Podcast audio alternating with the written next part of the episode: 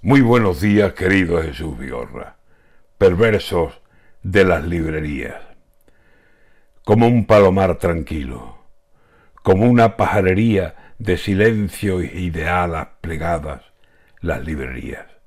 Qué mundo, Señor, qué mundo entre las obras escritas.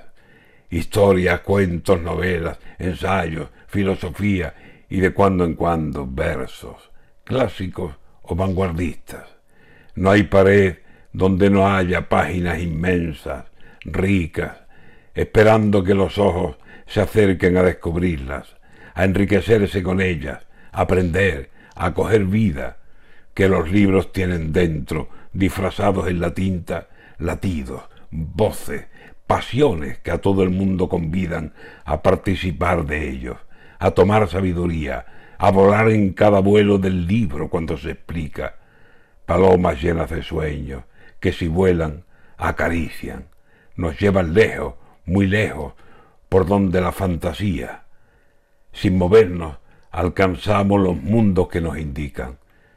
Desde que el niño comienza a descubrir, debería tener a mano los libros que le servirán de guía, que habrán de darle respuestas y la mejor compañía.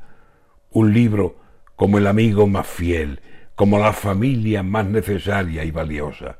Un libro, una librería que se abra ante sus ojos como un tesoro. Y un día, cuando necesite el niño sostener su propia vida, los libros serán cimiento, los que el niño necesita.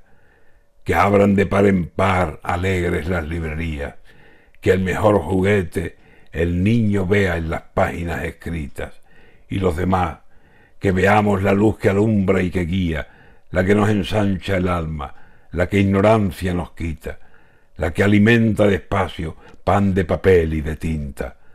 Alcándara, palomar, alas de sueño y de vida, echen a volar las alas de todas las librerías.